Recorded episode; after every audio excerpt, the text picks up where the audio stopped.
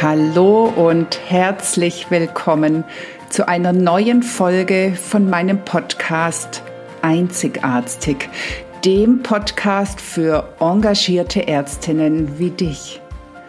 Mein Name ist Dr. Susanne Löffner. Ich bin Ärztin und Coach und ich unterstütze dich dabei, souverän, resilient und erfolgreich deinen ganz persönlichen Weg in der Medizin zu gehen. Heute beschäftige ich mich mit dem Satz, die Schulmedizin hat versagt. Ein Satz, der mir immer wieder zu Ohren oder vor die Augen kommt. Und heute richte ich mich tatsächlich in erster Linie gar nicht an dich als Ärztin, sondern an die Patienten. Und ich hoffe tatsächlich, dass auch der ein oder andere das hört oder dass du als Ärztin vielleicht daraus auch lernst, wie du manchmal dem Vorwurf, die Schulmedizin hat versagt, gegenübertreten kannst. Ich wünsche dir viel Spaß bei dieser Folge. Hallo, hallo. Heute widme ich mich der Frage, hat die Schulmedizin versagt? Oder hat dein Gärtner versagt, wenn er deine Wände schlecht gestrichen hat? Der Satz, die Schulmedizin hat versagt, ist mir in letzter Zeit häufig begegnet. Sowohl in Blogartikeln, in Social-Media-Posts und auch in Unterhaltung. Und er macht mich tatsächlich betroffen. Er trifft mich wirklich. Und am Anfang habe ich mich tatsächlich auch richtig geärgert darüber. Aber wahrscheinlich ist es weniger Ärger als eher eine Enttäuschung. Ich nehme es persönlich. Ja, es gibt schlechte Mediziner, ohne Frage. Es gibt schlechte Ärzte. Übrigens genau wie schlechte Gärtner und schlechte Fliesenleger. Ich habe auch wirklich ein großes Mitgefühl für Menschen, die falsch behandelt wurden, die zusätzliches Leid durch schlechte medizinische Qualität oder auch durch fehlendes menschliches Verhalten erlebt haben. Und mir ist durchaus bewusst, dass unser medizinisches System viele Mängel hat und die prangere ich auch an. Und wer mich kennt, der weiß sehr gut, wie viel mir daran liegt, dass wir alle im medizinischen System daran arbeiten, ein menschlicheres Gesundheitssystem zu schaffen. Meine Vision ist ein Gesundheitssystem, das seinem Namen, also Gesundheitssystem, wirklich gerecht wird und eben auch gesund macht. Und gesund bedeutet dabei für mich nicht nur einen Knochen zu reparieren oder einen Blutdruck zu senken, sondern gesund bedeutet für mich auch, dem Körper die Chance zu geben, zu heilen. Und zwar auf allen Ebenen. Und Gesundheit bedeutet für mich zu wissen, wie sich Gesundheit bewahren lässt. Also nicht nur eine Krankheit zu widerrufen oder zu heilen, sondern eben auch gesund zu bleiben. Also langer Rede, kurzer Sinn. Ich wünsche mir ein anderes Gesundheitssystem als das, was wir jetzt haben. Und damit natürlich auch eine menschlichere, eine respektvollere, eine empathische Schulmedizin oder klassische Medizin. Und doch gibt es für mich da auch eine andere Seite. Wir vergessen oft, dass wir in Deutschland eines der besten medizinischen Versorgungssysteme in Europa haben und von der Welt schon mal ganz abgesehen. Was kann eigentlich die Schulmedizin? Sie kann viele körperliche Schäden erkennen und oft auch erklären. Und sie kann in vielen Fällen auf wissenschaftlich hohem Niveau Schäden reparieren. Und dabei verwendet sie häufig chemische oder biochemische Mittel. Was wird aber oft von ihr erwartet?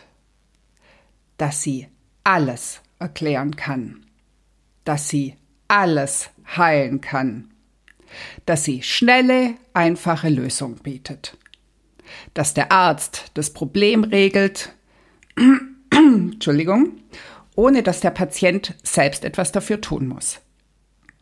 Dass der Arzt immer kompetent und empathisch ist, sich Zeit nimmt und viele tiefer liegende Bedürfnisse wie Zuwendung, Fürsorge, Lösung für Alltagsprobleme, psychologische Betreuung und soziale Tätigkeiten bietet.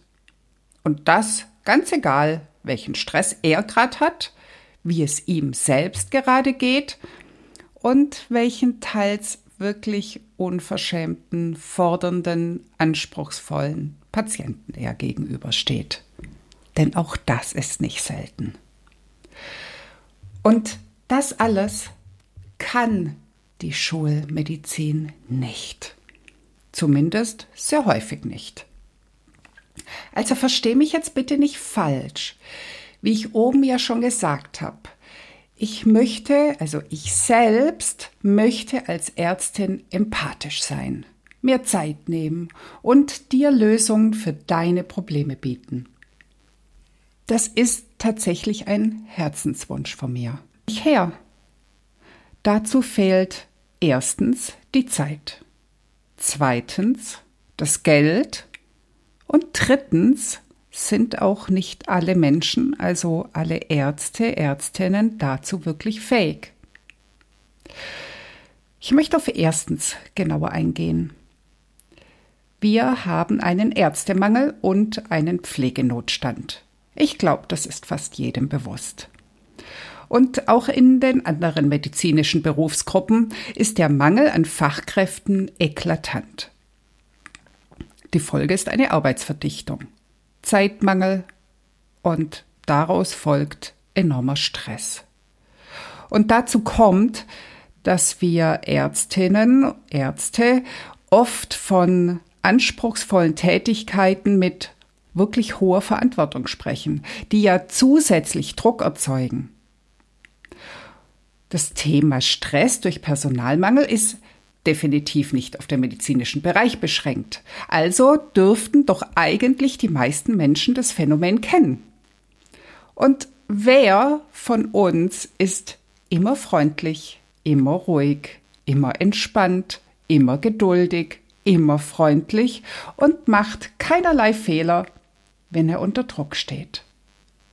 Vom medizinischen Personal wird es aber erwartet. Wer würde bei einem Piloten, dessen Copilot gerade fehlt, weil er krank ist und der im Unwetter landet, erwarten, dass er nebenbei eine freundliche Unterhaltung mit den Passagieren führt? Ich glaube, niemand. Zu zweitens zum Thema Geld. Mehr Geld wollen die meisten nicht zahlen. Gesundheit soll kostenlos sein egal wie das dann finanziert werden soll. Das ist ja nicht mein Problem.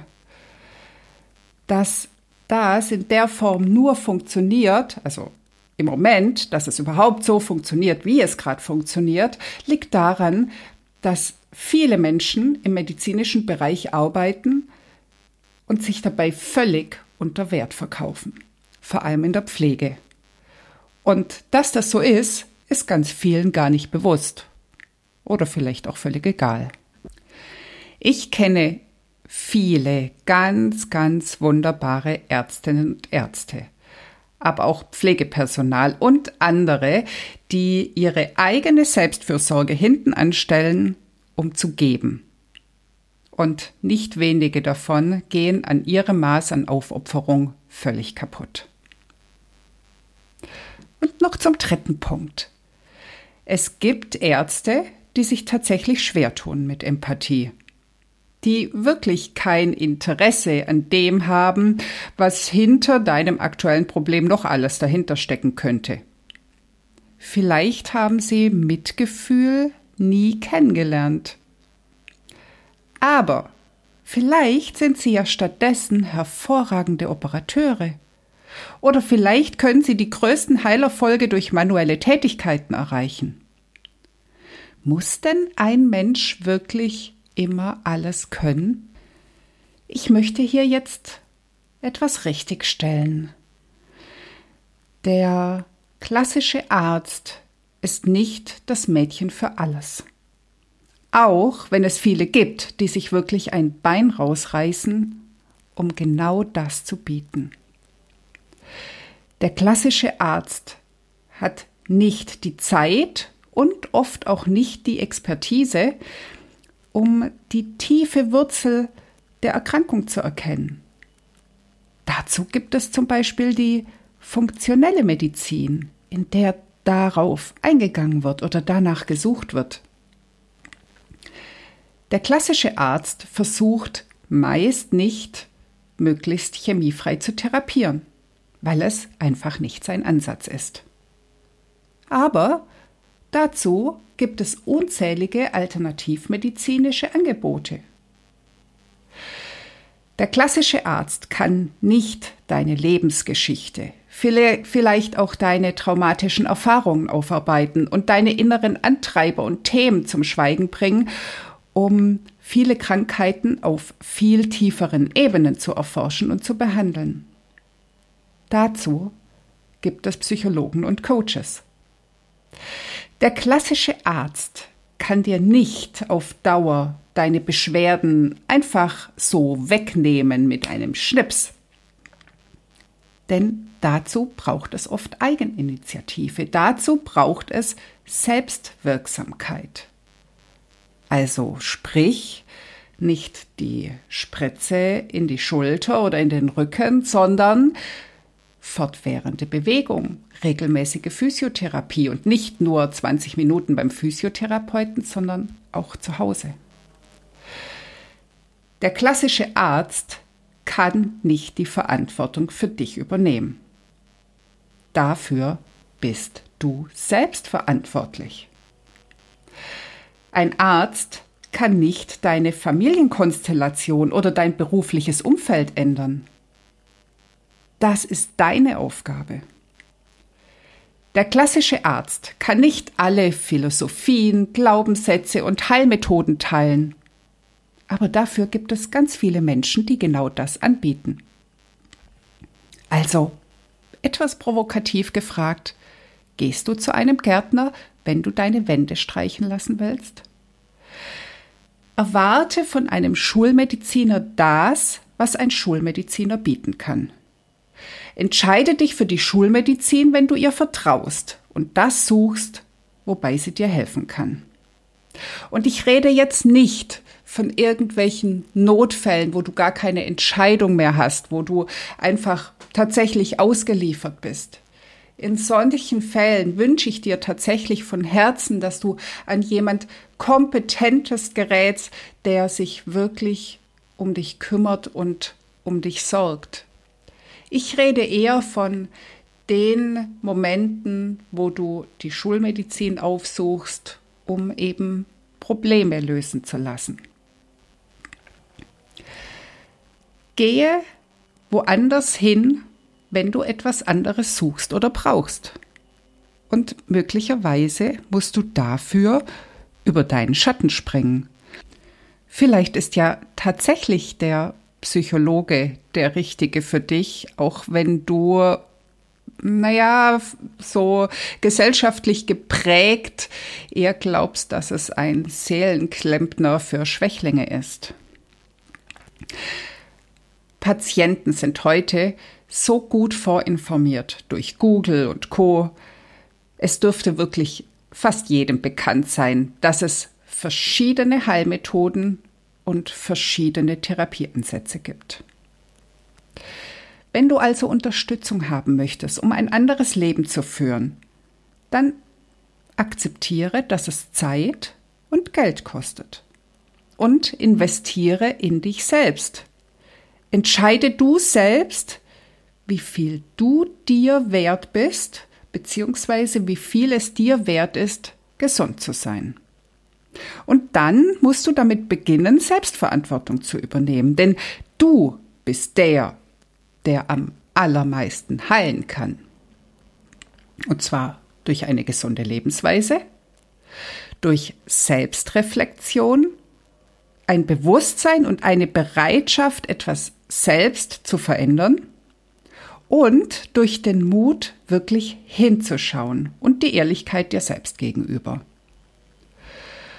Und wenn wirklich alle so handeln würden, wenn der Notarzt nicht mehr nachts wegen Druck auf den Nebenhöhlen gerufen wird, um eine Überweisung für die HNO auszustellen, wenn der Arzt nicht mehr um 11 Uhr abends jemandem mit Sonnenbrille gegenüber sitzt, der nach dem gerade zu Ende geschauten Fußballspiel in die Ambulanz kommt, weil er wegen Muskelkater vom 450 Euro Schneeschip-Job eine Krankmeldung haben möchte, wenn der Rettungsdienst nicht mehr nachts die Oma in die Klinik bringen muss, weil die, Verhau die Versorgung zu Hause seit Wochen nicht geregelt ist, oder zu einer Party gerufen wird, auf der alle kräftig miteinander gebechert haben, aber keine Lust hat, den, der jetzt kotzt, über Nacht zu betreuen.